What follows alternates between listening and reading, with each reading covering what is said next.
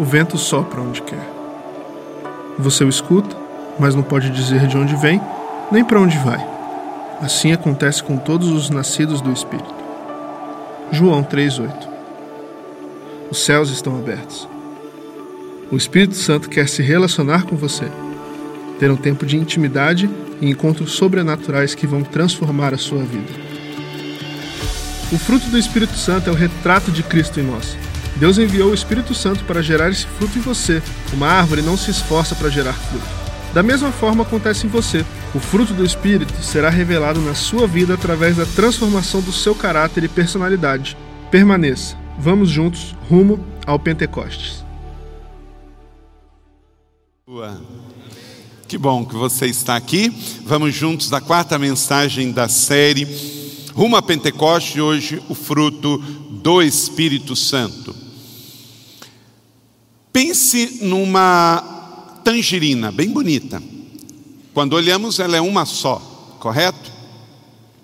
Mas quando nós descascamos a tangerina, como que nós nos alimentamos com a tangerina?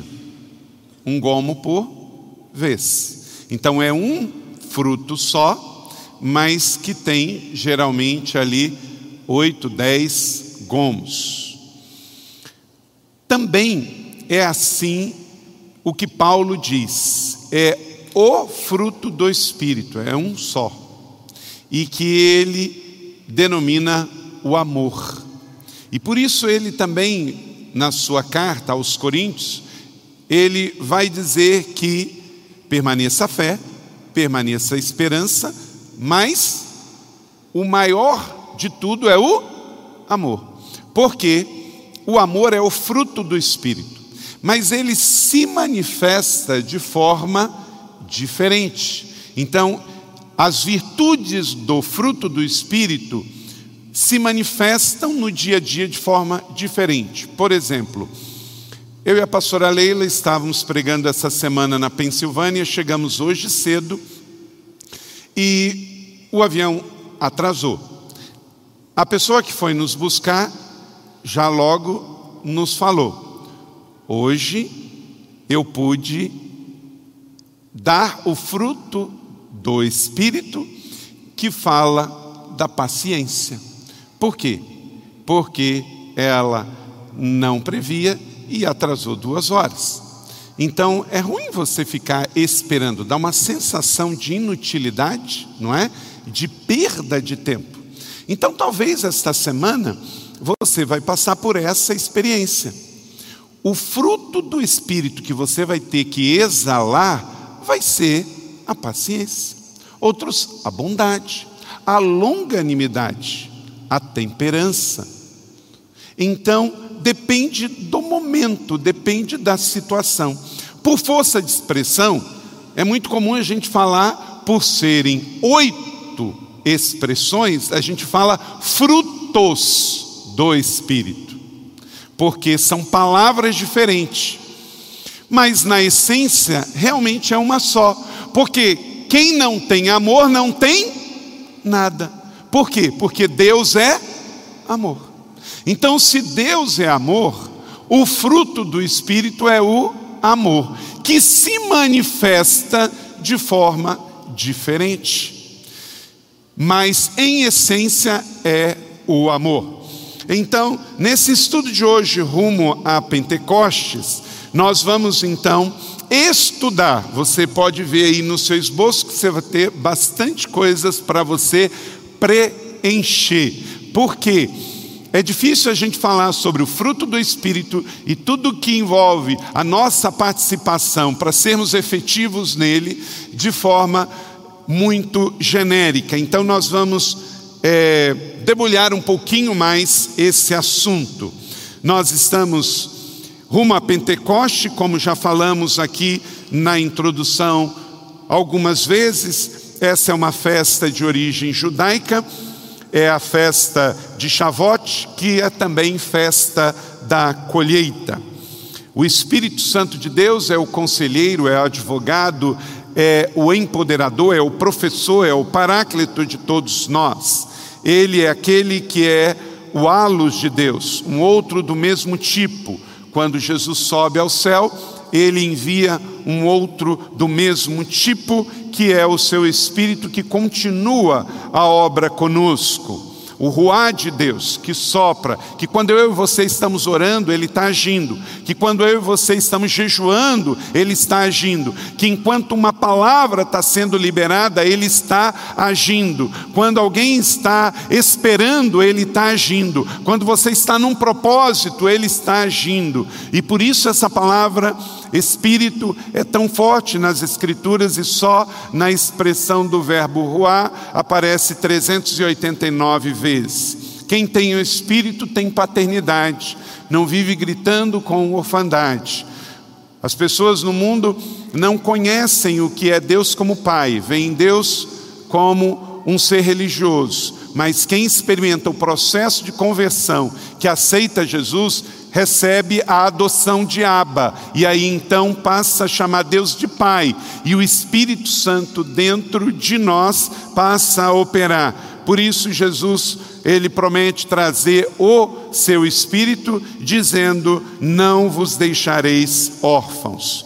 Nós já vimos nessa série sobre a pessoa do Espírito Santo, a obra do Espírito Santo, e domingo passado eu preguei aqui nos dois cultos sobre a questão do pecado contra o Espírito Santo.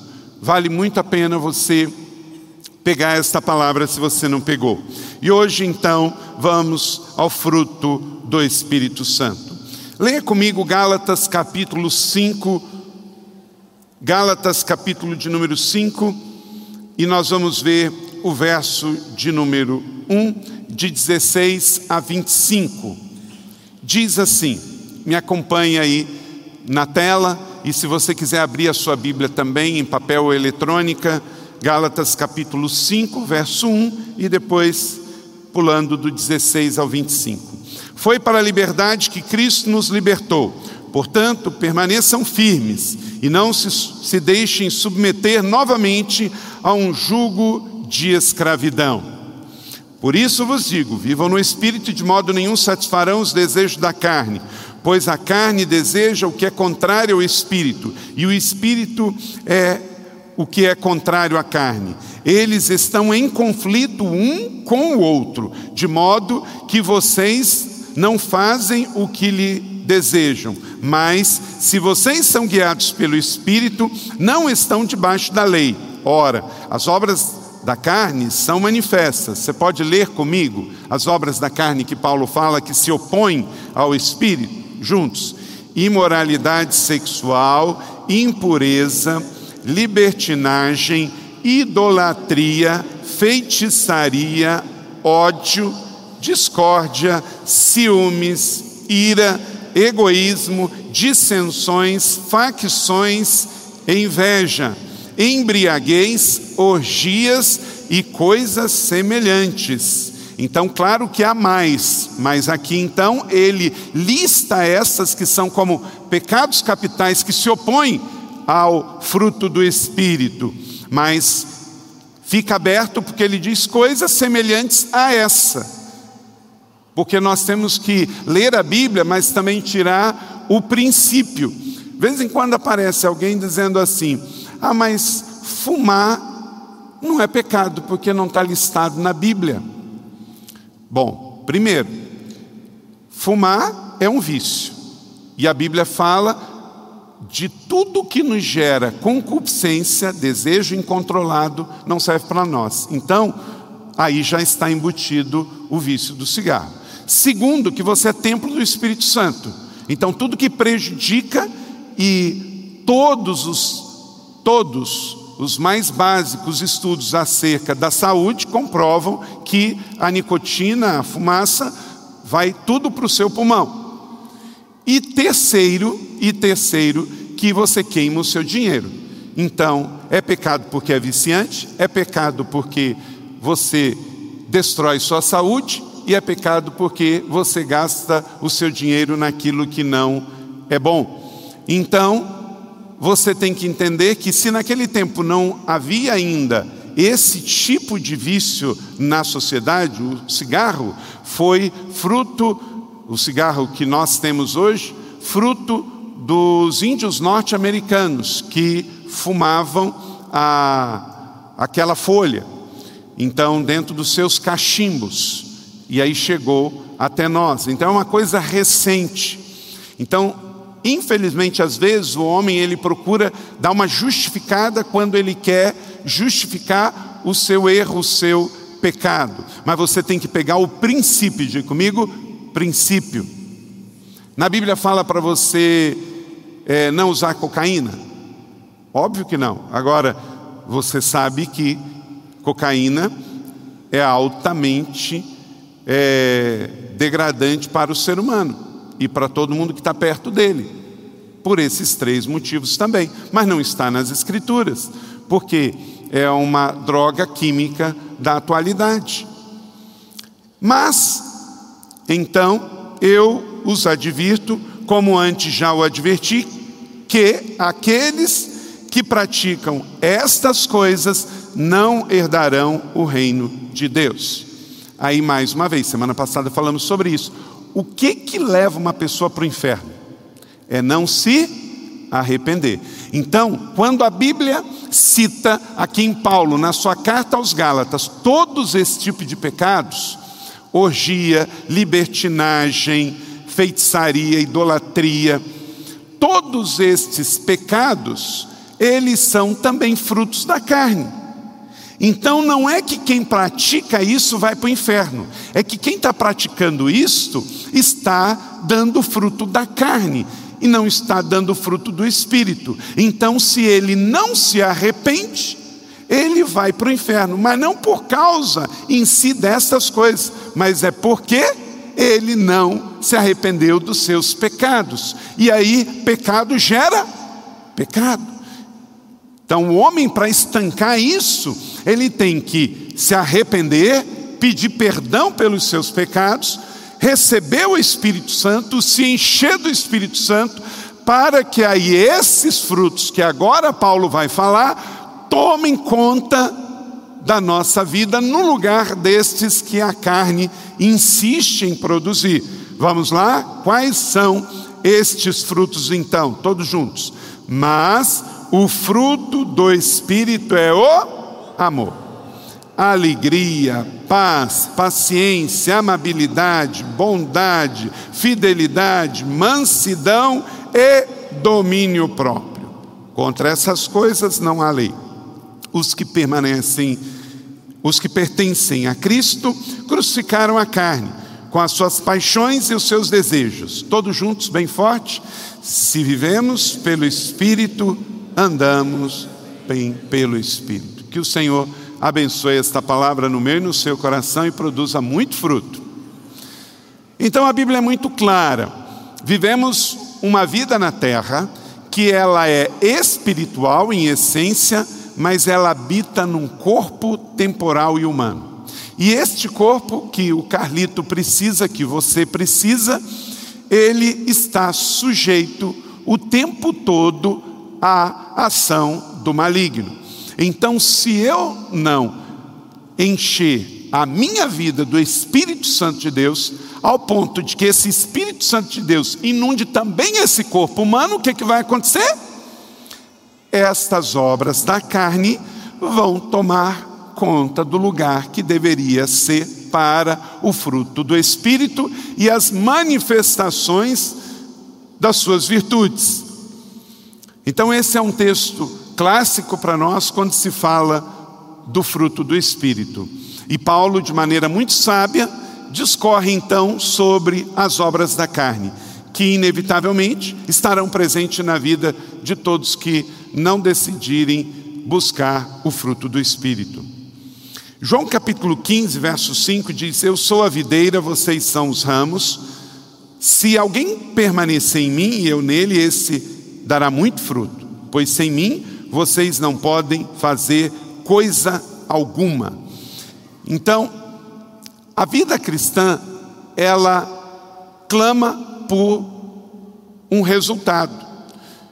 Então eu e você não estamos aqui para viver uma vida passiva, mas uma vida ativa. Quais os benefícios então de conhecermos o fruto do Espírito e como evidenciá-los na nossa vida diária? Escreva aí, a necessidade do fruto do Espírito. Você precisa viver pelo Espírito para vencer os desejos carnais. É a única maneira. Então, vivam pelo Espírito e de modo nenhum satisfarão os desejos da carne. É uma promessa. Vamos tomar posse dela em nome de Jesus? Então, se eu você, cada Ana, Luiz, Teresa, Carla, Pedro, Paulo, André, que estiver aqui, viver pelo Espírito, como ouvimos na canção, de modo nenhum satisfarão os desejos da carne. Precisamos gerar resultados, precisamos ocupar espaço, porque casa vazia oficina de Satanás. A minha carne e a sua carne não melhora. Ou vamos fazer as obras do Espírito, ou vamos acabar dando lugar às obras da carne. Deus tem poder para cancelar o seu passado mas você precisa viver no Espírito para não voltar no seu passado. No momento em que nós aceitamos Jesus, nosso passado de pecado foi cancelado, amém? Cremos nisso, mas nós não podemos voltar lá, viver voltando lá, repetindo coisas que já estão mortas na nossa vida, até porque a nossa história de dívida foi cancelada, tetelestai foi, foi cancelada. A dívida que você tínhamos foi cancelada, removida, aniquilada. Então foi tudo consumado. Então eu e você, nós precisamos viver pelo Espírito. E isso vai ser um exercício diário, não vai ser fácil. Por isso a igreja oferece tantos recursos. O devocional diário é para nos lembrar disso. As celebrações semanais e dominicais é para alimentar o nosso espírito. Um curso que você faz na igreja, um retiro que você faz na igreja, um programa do 30 semanas que você faz, é porque nós queremos viver no espírito, e aí nós precisamos das ferramentas que a família nos dá. E nós precisamos do uns aos outros. Se você se isolar, você não vai conseguir viver no espírito. Precisamos de Deus, precisamos uns dos outros, precisamos periodicamente nos abastecermos. É como uma fogueira, você precisa estar colocando lenha nova para manter acesa a chama, manter acesa a chama. Segundo, você precisa ser guiado pelo Espírito para permanecer na liberdade em Cristo. Note bem que Paulo, antes de dizer das obras da carne, do fruto do Espírito, ele diz que nós já somos livres. Livre para quê? Para frutificar. Ou vai frutificar de um jeito ou do outro. E aí, nós precisamos andar no caminho direitinho. Fomos livres e devemos permanecer livres. Mas muito cuidado porque por muito pouco, no dia a dia aí fora, e o mundo está pegando pesado, ovelhas. Queridas ovelhas, deixe-se guiar pelo Espírito Santo, porque o mundo, a carne e o diabo estão arrebentando, inclusive com os filhos de Deus. Coisas assim complicadíssimas. Então lembre, você está saindo daqui numa semana que é abençoada, não se meta em rolo, nem em rosco. O Espírito Santo, olha para cá, vai sempre te avisar. Esteja atento com Ele. Você não vai se meter em dívidas, você não vai fazer negócios que vão trazer, ao invés de solução, problemas, você não vai fazer sociedade que vai ser uma dor de cabeça, você não vai se meter em namoro que é em rosco, não vai fazer transações financeiras que é problema, não vai casar com alguém que vai trazer problema. Por quê? Porque o Espírito Santo vai guiar você. Quer dizer, guiar é o quê? É, nós somos nós somos humanos, a gente não sabe o amanhã, mas aquele que vive em nós sabe. Então nós vamos orar e ele vai falar: Carlito, vai um pouquinho para a direita, Carlito, vai um pouquinho para a esquerda, dois passos para lá, dois passos para cá e você vai ser guiado por Ele. E a sua vida não vai de mal a pior, ela vai de bem a melhor. Amém? Creia que todos nós aqui podemos, se vivemos no Espírito, sermos guiados ao Espírito Santo de Deus e vamos acertar em cheio na vontade de Deus. Porque o que é o pecado? Errar o alvo. Deus tem um plano, um alvo. O que é o pecado? É errar, errar esse alvo.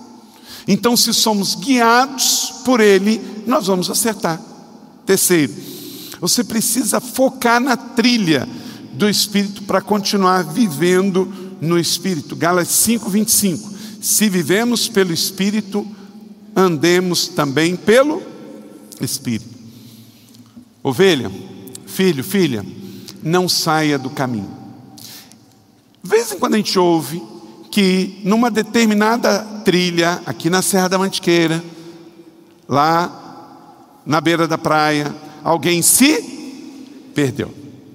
E geralmente esse se perdeu é porque saiu. Isso aí, Marcão, saiu da trilha. Não saia da trilha. Permaneça na trilha. A trilha é vai para a direita, vai para a esquerda.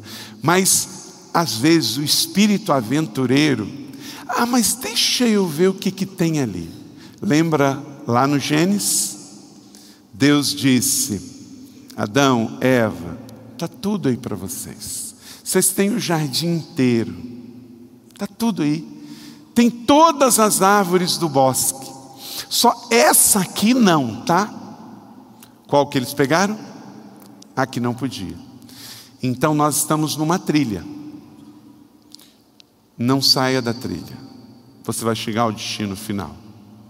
A vida na terra, ela é breve, curta, temporária e passageira, não inventa. Não inventa. Não dá uma de autônomo. Não, mas eu conheço. Tem muito isso, né? Não, mas eu conheço o território. Eu conheço, eu sei bem como é que é por aqui. Geralmente quem se perde é assim. Não, mas eu conheço. O problema é que quando a pessoa entra na mata fechada, tudo fica muito igual. E aí, aonde ele acha que está a saída, está um abismo. A nossa vida fora dos caminhos do Senhor é assim. Parece que é bom, mas é ruim. Parece que é bom. Quanta gente está em relacionamento destrutivos, todo mundo está vendo, mas a pessoa está encantada. Cuidado com o espírito de encantamento. Se todo mundo que você ama e respeita está vendo que não é e está te aconselhando, por que, que você está continuando? Você está saindo da trilha e vai dar errado, não tem como dar certo. Porque sabe o que, que acontece? Certo é certo, errado é errado. Então você não tem que esperar dar errado, se já tem pessoas na sua vida dizendo: isto não é para você. É Deus enviando pessoas. E deixa eu dizer uma coisa aqui. Você ama alguém, está vendo essa pessoa no erro, por causa do politicamente correto, não deixe de falar para a pessoa. Às vezes a gente tem muito disso com um parente, não é? Ah, não vou falar não, porque vai falar que eu estou me envolvendo. Se você está vendo que está errado, com amor, na hora certa, mas você tem que ser instrumento de Deus para falar. Pode ser primo, pode ser irmão, pode ser tio, pode ser pai, pode ser mãe, pode ser parente, pode ser amigo, pode ser colega de trabalho. Não seja o importuno, não seja o chato, mas você vai chamar a pessoa na hora certa, no particular, e vai dizer: Olha, eu amo você, eu oro por você, e eu estou vendo que você está saindo do trilho nessa área financeira, nessa área profissional, nessa área é, relacional, na área afetiva, na área emocional. Eu queria te entregar uma palavra. Vai lá, fala com a pessoa. Porque se ela cair e você não falar, a responsabilidade é sua. Mas se você vê, fala e ela continua no errado, aí você fez a sua responsabilidade. Deus não vai te cobrar.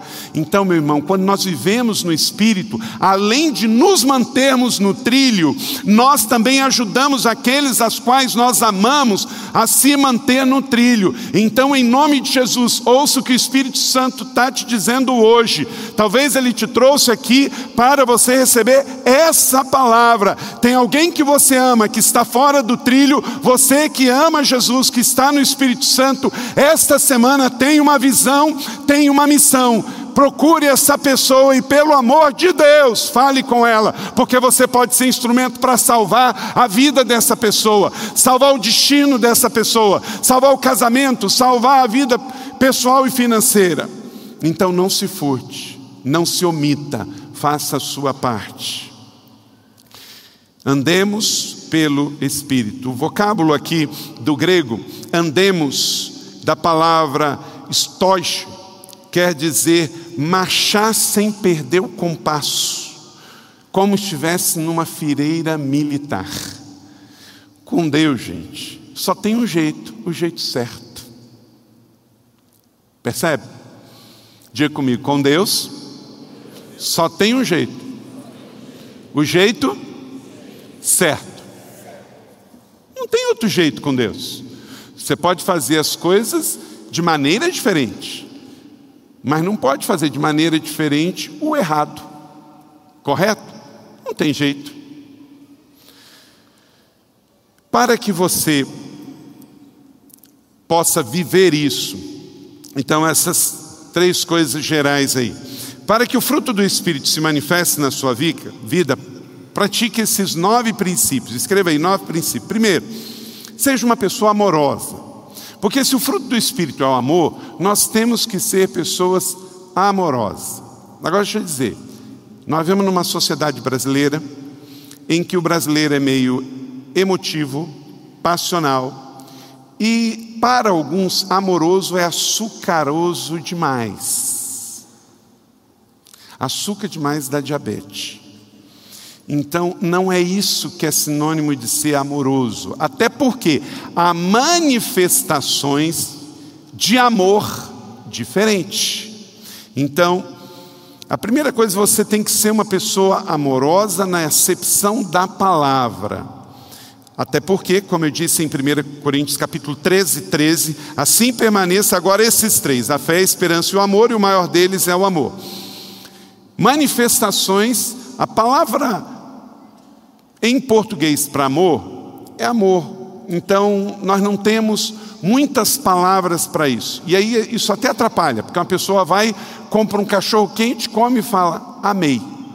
Aí daqui a pouco ela chega com o mesmo verbo para a esposa e diz, eu te amo. Né? Então, é, às vezes, a, o, seja no verbo ou no adjetivo, vai perdendo um pouco da força. Mas no grego nós temos eros, quando a palavra amor está falando de atração física, relacionada à paixão, à sexualidade, ao conjugal. Palavra filia, daí a palavra também que a gente usa de filantropia Filia é afeição emotiva, amizade, amor fraterno, amor de irmão, mas não no amor irmão familiar, é solidariedade. Filia é o amor baseado em mutualidade. Filia é baseado no prazer mútuo, na admiração mútua. Fileu, o amor de Deus também é fileu. Storge, aí é quando estamos falando de irmão, irmão biológico, irmão de família biológica. E também ágape, que é o amor de Deus. Quando aparece João 3,16, não é a palavra filia, não é a palavra eros, nem storge, a palavra é ágape, o amor insubstituível de Deus por nós. O amor é uma questão de escolha pessoal. A gente escolhe amar ou não escolhe amar. O amor ágape, ele é sempre uma escolha. Porque Deus amou o mundo que escolheu amar o homem. Isso é amor ágape. Então, quando que nós praticamos o amor ágape? É quando a pessoa não merecia e eu escolho. O amor fileu não tem isso.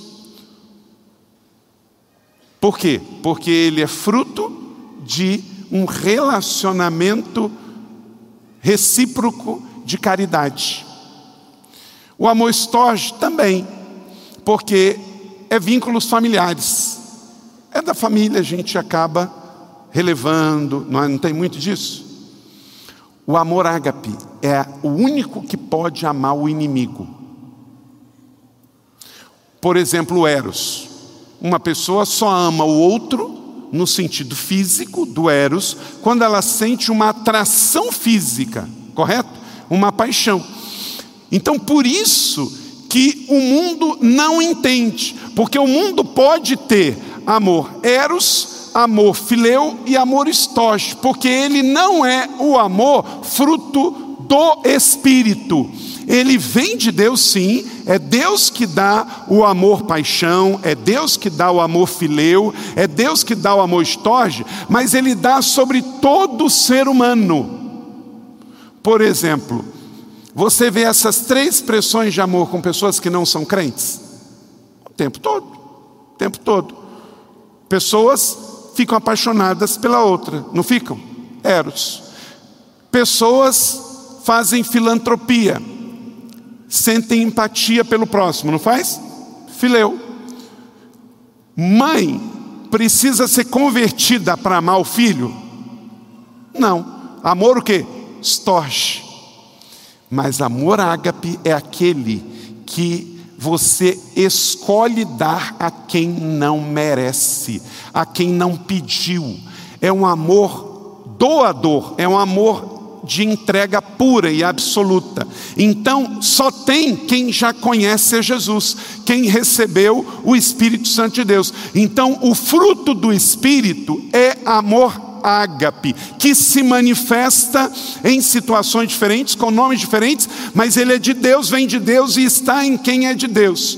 Há outras expressões de amor dada por Deus ao ser humano, que não deu especialmente para os convertidos, deu para as criaturas. Até porque, se não houvesse essas doações de amor de Deus antes do ser humano se converter, o mundo seria um lugar de convivência zero. Você imagina se não houvesse amor estorge e amor fileu no mundo antes da conversão? A gente ia ser igual aqueles. Já viu urso que come filho? É, não, não aceita ali, vai lá e come o filho. Deus ele colocou para o ser humano, mesmo antes da conversão, por sermos imagem e semelhança de Deus, atributos que ele nos dá por pura graça e por amor, que veio antes até mesmo da conversão. E aí, gente, olha para cá, isso aumenta a nossa responsabilidade. Se nós já somos obra-prima da criação, fomos feitos pouco abaixo dos anjos, Deus nos coroou de grandes bênçãos. Imagina depois da conversão. É claro que ninguém que está aqui que tem Jesus é melhor do que quem não tem, mas tem mais responsabilidade, porque além de criatura formado à imagem e semelhança, você nasceu de novo e recebeu dentro de você o Espírito Santo de Deus e recebeu a capacidade ágape de amar, o amor que Deus deu para que o seu filho morresse pelo mundo. Esse amor está dentro de cada um que já conhece a Jesus. Então é claro que temos que ser diferentes. A nossa justiça tem que ser diferente. O mundo sem Jesus é totalmente à mercê de tomar lá da cá. O amor fileu, o amor estógio e o amor eros, eles têm limite. Mesmo sendo algo tão bonito, tem limite. Ágape é a capacidade, o poder, a disposição, a determinação de amar a todos, inclusive as pessoas as quais não gostamos. As quais não gostamos. Rick Warren uma vez contou uma história que uma senhora, uma lady, Lady Astor, lá da coroa britânica. A, a, coroa britânica sempre teve uma convivência assim de algumas rusgas com os primeiros ministros. Inclusive a Teresa May acabou de cair agora. E a rainha da Inglaterra está lá, ó. Vem e vai ministro e ministra, e a rainha está top de linha com seus 93 anos, né? E foi acontecer essa conversa. Winston, se você fosse meu marido, eu colocaria arsênico no seu chá. E ele respondeu a nobre do castelo: Se a senhora fosse minha esposa, eu beberia. Então, parece que as relações do mundo são assim, não é? Eu te tolero, eu te suporto, não é? Mas com Deus é diferente. Apesar de Deus nos amou, apesar do que eu sou e você é. Então, o amor é uma questão de escolha, mas amor também é uma questão de comportamento. 1 João capítulo 3, 18: Filhinhos, não amemos de palavra nem de boca, mas em ação e em verdade. E uma terceira questão: o amor, além de escolha, comportamento, é compromisso.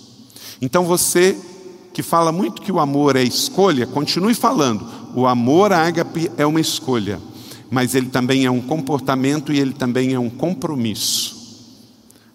Vamos ficar comprometidos com Deus. Ame o Senhor, o seu Deus, de todo o seu coração, de toda a sua alma, de todas as suas forças, de todo o seu entendimento. E ame o seu próximo como a si mesmo. Lucas 10, 27. Não é fácil amar. Diga comigo, não é fácil amar.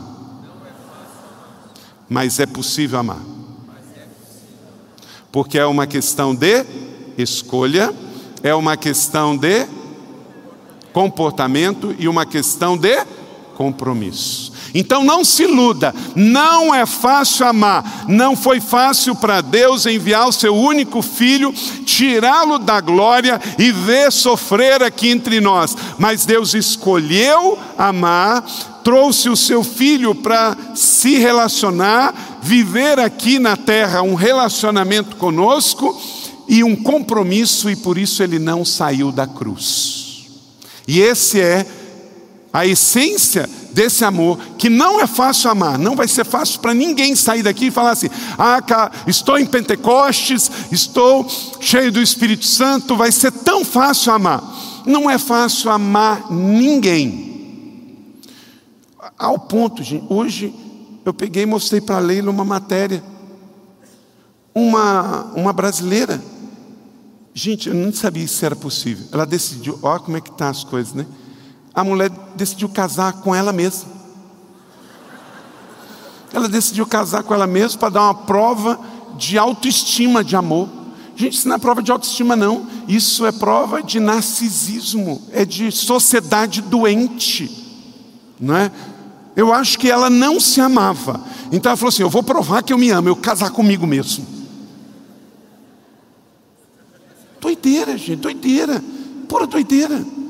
Então, não é fácil amar, a sociedade está enferma, então nós já temos que ir com a predisposição, sabendo assim: Senhor, preciso de um batismo ágape de amor diariamente, para que eu possa escolher amar, me comportar no amor e ter compromisso no amor, porque senão não vai ser fácil.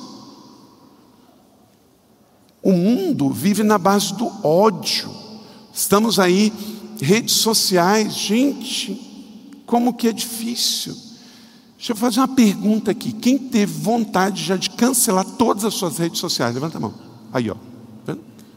E sabe o que vai acontecer? Muito provavelmente, se ela não se renovar, ela vai acabar. Por quê? Tem gente que ele não consegue conviver com a opinião do outro. O fato de alguém dizer que gosta de tal coisa é ofensivo para ele. Pensa bem que coisa mais lunática, gente. Não, isso não é lunático, isso é infernático, porque da lua não vem. A lua, a lua, a lua é coisa boa, né? É, quando a pessoa fala assim, é lunático. Não, lunático é bom, é infernático, né? Tanto ódio assim é do inferno. A pessoa, pensa bem, gente, a pessoa não consegue conviver. Pensa bem, porque assim, quando você chega e na rede social do outro fazer um comentário de ódio acerca da outra pessoa, você teve tempo de parar, pensar, teve que escrever, não é? Então isso mostra o quão mesmo a sangue frio as pessoas estão, e por isso nós estamos com uma sociedade tão doente com tanta violência, porque essa violência que ela é verbal e virtual, facilmente ela vai para onde? Para o pessoal, para o mundo real. Essa semana, uma mãe, segundo aí a, as primeiras investigações, jogou o filho do quinto andar. Que pode? Não é? Então, esse é o mundo que jaz no maligno, está doente, vai ficar pior. E aí nós temos que sair daqui, gente, renovados no espírito, cheio de amor, para que com o bem possamos vencer o mal. Já pensou essa igreja? Todos os finais de semana entornando aí milhares e milhares e milhares de pessoas que durante a semana vão escolher o amor, vão se comportar com amor e vão ficar comprometidos com amor, porque é o fruto do Espírito e eu não tenho plano B, eu vou amar por mais difícil que seja, não vou promover o mal nem no virtual e nem no pessoal, amém? Isso faz a sociedade melhor, é a dádiva do céu, a igreja de portas abertas para receber, transformar e enviar pessoas transformadas. Em nome de Jesus, saímos aqui para amar. Segundo, decida ser uma pessoa permanentemente feliz. Filipenses 4:4. Vamos dizer isso junto, gente? Às vezes a gente esquece disso. Alegrem-se sempre no Senhor, novamente direi: alegres. Não é rindo o tempo todo, não é isso. Porque o fruto do Espírito não é sorriso, o fruto do Espírito é alegria. É alegria. Então a gente não consegue sorrir o tempo todo, mas a gente pode estar satisfeito. Aqui está falando de satisfação Alegria seja contigo, é a palavra chara do Novo Testamento. Em Gálatas 5, a palavra alegria, ela é a forma verbal de alegrar-se. Sabe quantas vezes a palavra chara aparece no Novo Testamento? Escreva aí 120 vezes. 120 vezes. Alegria do Senhor, a nossa força, é. Não é o que você toma que te faz alegre, é o que você crê que te faz alegre.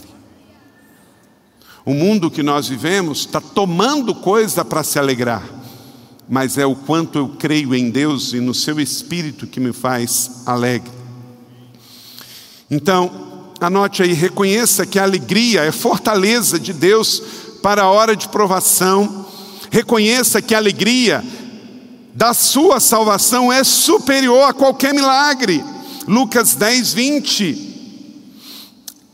Quem aqui ora por milagres e celebra quando os milagres acontecem. Aleluia, mas lembre sempre, você é o maior milagre, porque você estava morto e agora você está vivo, você era cego e agora você vê, você ia para o inferno, agora você vai para o céu, você estava com demo, agora você está com o Espírito Santo. Então esse é o maior milagre, é superior. Por que, que é superior, gente? Muito simples. Estamos orando por alguém que está com câncer. E aí acontece o milagre que aquela pessoa é curada do câncer, mas ela vai morrer ou de câncer ou de outra doença, não vai? Então, é um milagre? É uma benção? É, mas tem prazo de validade, porque todas as pessoas que foram curadas de enfermidade no mundo morreram. Agora, todas as pessoas que se converteram a Jesus não foram para o inferno, foram viver eternamente com Jesus no céu. Então, esse é o maior milagre. Celebramos milagres físicos. Somos uma igreja que ora, que crê, e nós vamos ver cada vez mais, mas todo milagre que acontecer aqui é para a glória de Deus, é para que em última instância vidas sejam salvas, é para que a igreja receba um batismo de alegria, é para que isso aconteça. Reconheça que a alegria faz parte do propósito de Deus para a sua vida. Você foi feito para viver alegre, satisfeito. 1 Pedro capítulo 4, 13. Mas alegre-se à medida que participam até dos sofrimentos de Cristo, para que também, quando a sua glória for revelada, vos exultem com grande alegria. Quer dizer, passamos na prova, celebramos a aprovação. 3. Experimente viver uma vida pacífica. Isso é ativo, não é pacifista. Jesus, ele não foi um pacifista. Pacifista foi, foi Gandhi, Martin Luther King. Jesus é o príncipe da paz, é o pacificador. William Barclay, um grande teólogo norte-americano, ele diz: Shalom realmente significa tudo quanto contribui para o bem do homem, tudo que faz com que a vida seja verdadeiramente vida. Originalmente em hebraico, Shalom é paz, saúde e prosperidade, quer dizer, é um conceito mais amplo. Você pode ser uma pessoa de paz. Na verdade, ser um embaixador da paz. Que em nome de Jesus saímos daqui como agentes de reconciliação. Aonde nós chegarmos essa semana que tiver conflito, chegue a paz também. Sou um homem da paz. Mas ainda que eu fale de paz, eles só falam de guerra, disse Davi. Quer dizer, diga comigo, eu sou um homem da paz. Lembre-se sempre disso. Então você pode ser um pacificador, isso não no passivo, mas bem no ativo. Que paz é essa? Escreva aí. Paz espiritual, Romanos 5:1. Chega um ambiente, transforma, um ambiente de paz. Por quê? Porque você chegou. Um ambiente de paz emocional, a estrutura. Colossenses 3:15. Paz relacional, Romanos 12, 18: façam todo o possível para viver em paz com todos. Paz nos relacionamentos reduz a tensão. Quarto, aprenda a cultivar sua paciência. Não é fácil. Quem tem pavio curto aqui? Levanta a mão. Tem bastante, hein? Meu Deus. Quem não tem pavio? Também, tem bastante.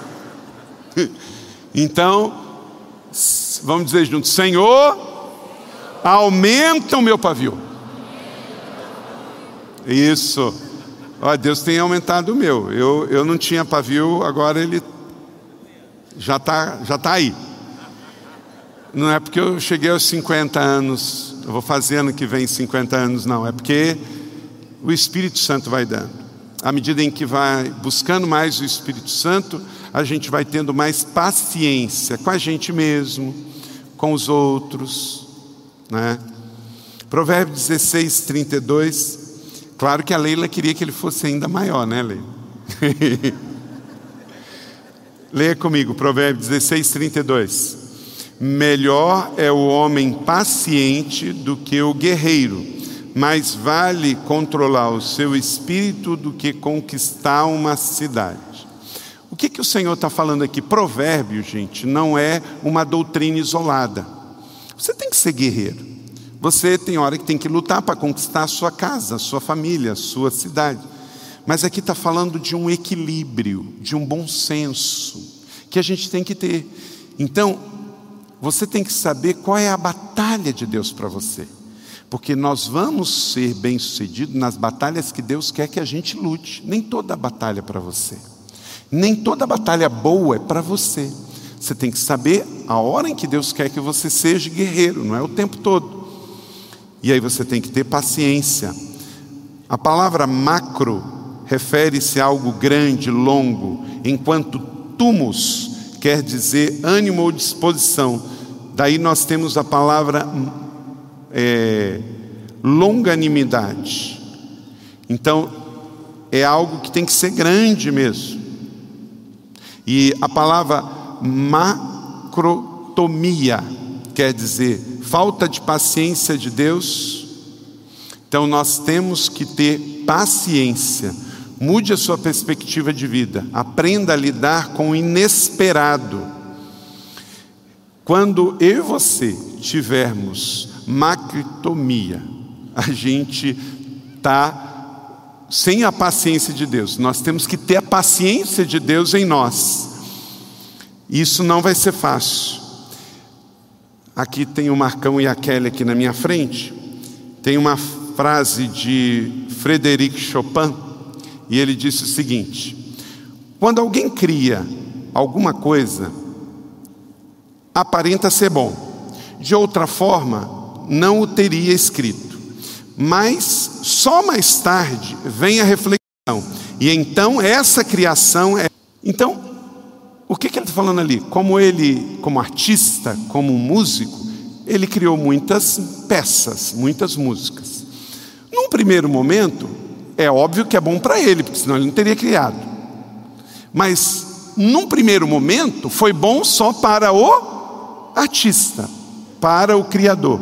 O que ele diz? Só o tempo vai dizer se foi bom para todo mundo. E ele foi muito feliz porque ele criou muita coisa boa, que é bom para todo mundo, porque continua tendo sucesso até hoje. Mas o que, que ele está dizendo?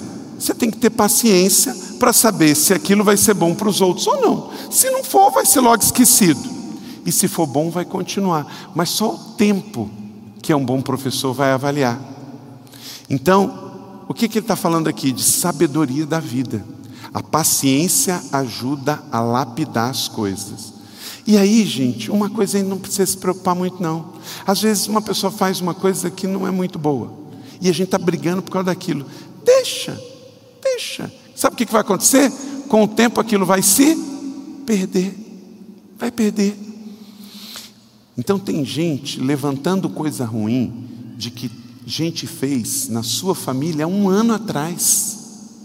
Aquilo já morreu, deixa para lá. O que é bom vai ser lembrado um ano depois, dois anos depois, três anos depois, e o que é ruim vai esquecer. E não seja você aquele que vai ressuscitar coisa ruim dos outros.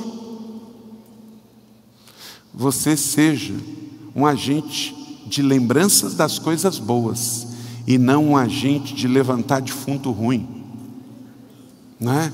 E levantar coisas ruins, coisas que já morreram, já apodreceram, já foram enterradas, mas porque um dia você é agente de reconciliação, agente de paz, então aquilo que passou, passou, deixa para trás, Deus trata, que em nome de Jesus, os nossos lábios proclamem o que é bom e a nossa memória exalte o que é bom.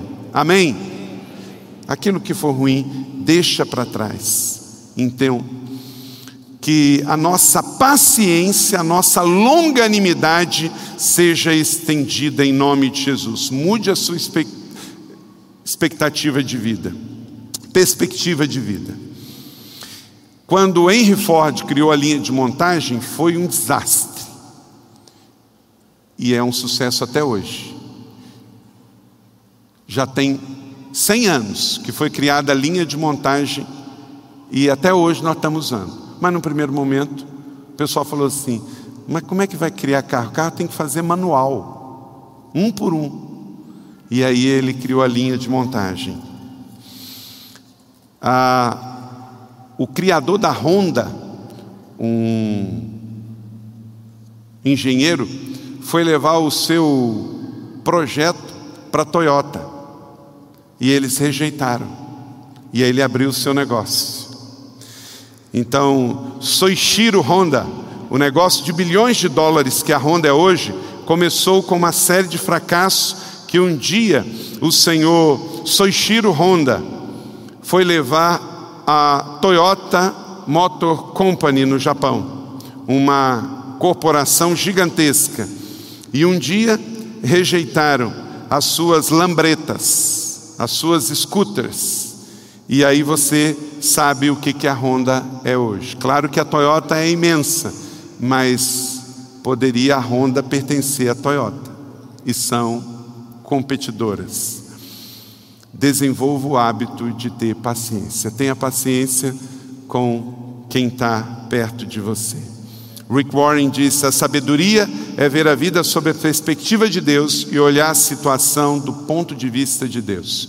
E não é fácil também, é uma outra virtude. Se queremos estar cheios do Espírito Santo, o fruto do Espírito se manifesta através de longanimidade, que é paciência de Deus. Até a palavra é longa. Fala, fala comigo assim: ó. longanimidade. É a paciência de Deus, que Deus nos dê a paciência dele para aguentar, inclusive, os xaropes do mundo aqui embaixo. Né? E essa semana eu não vou profetizar, mas vou quase advertir: vai ter xarope para você experimentar a longanimidade de Deus.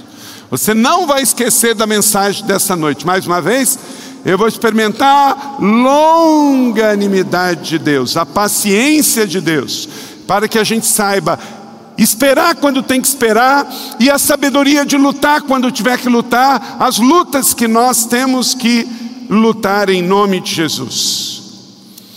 Quinto, expresse mais amabilidade. Colossenses capítulo 3, 12. Portanto, como povo escolhido, santo e amado, revistam da profunda compaixão, bondade, humildade, mansidão e paciência. A gentileza simpática ou doçura de um gênio que deixa os outros à vontade e recua diante da ideia de provocar a dor. Alfred Plumer. Então, seja uma pessoa que saiba também viver a amabilidade, amar quando os outros pararam de amar. Filipenses 2:4, cada um cuide não somente dos seus interesses, mas também dos interesses dos outros. É empatia, sentir com o coração do outro. Sexto, viva uma vida de plena generosidade. Efésios capítulo 2, verso 10, somos criação de Deus realizada em Cristo Jesus para fazermos as boas obras as quais Deus preparou para nós antes para que as praticássemos. Deus nos fez para sermos generosos, porque mais bem-aventurado é dar do que receber. Tem um livrinho do pastor Rick Warren, se você um dia quiser ler sobre o fruto do Espírito. O tema do livro é O Poder para Mudar a Sua Vida. O Poder para Mudar a Sua Vida. Você olha assim, tem nada a ver com os frutos do Espírito. Na verdade, o livro é um estudo sobre o amor e as oito expressões que é o amor sobre o fruto do Espírito. Poder para mudar a sua vida, editora Vida.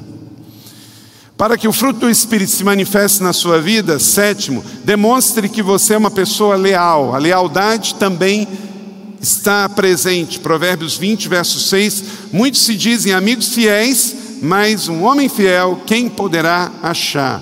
Ser fiel é ser igual a Deus no sentido desse atributo que ele comunica conosco. Ele é fiel, então nós temos que ser fiéis. Por quê? Porque o diabo é o de duas caras.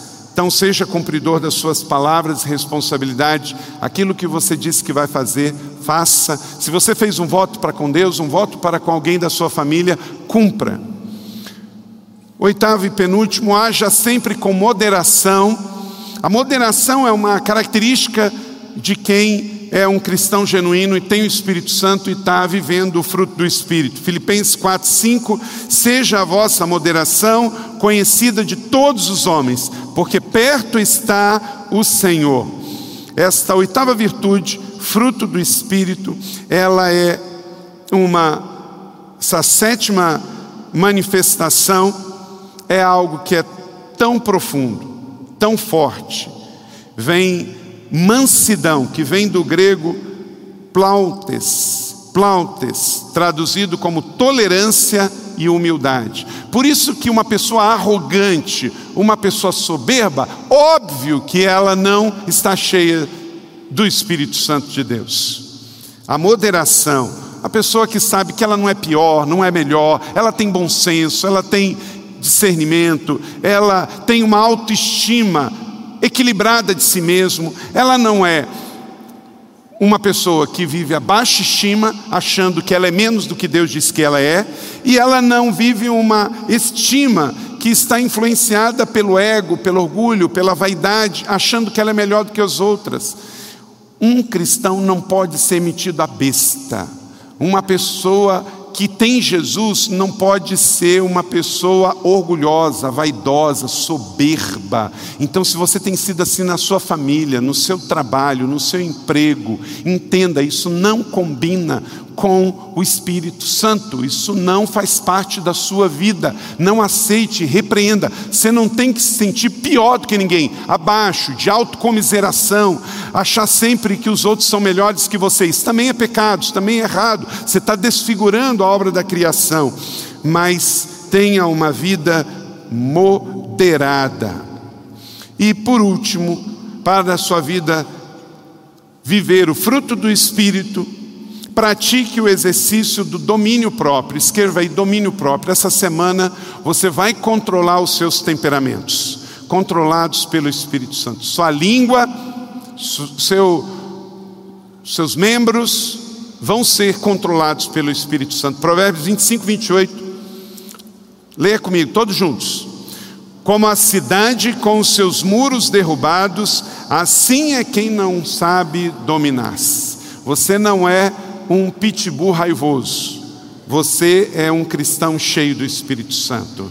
Então, essa semana você não é uma pessoa que vai sair daqui e explodir os planos de Deus, mas você vai sair daqui para acertar em cheio os planos de Deus para a sua vida.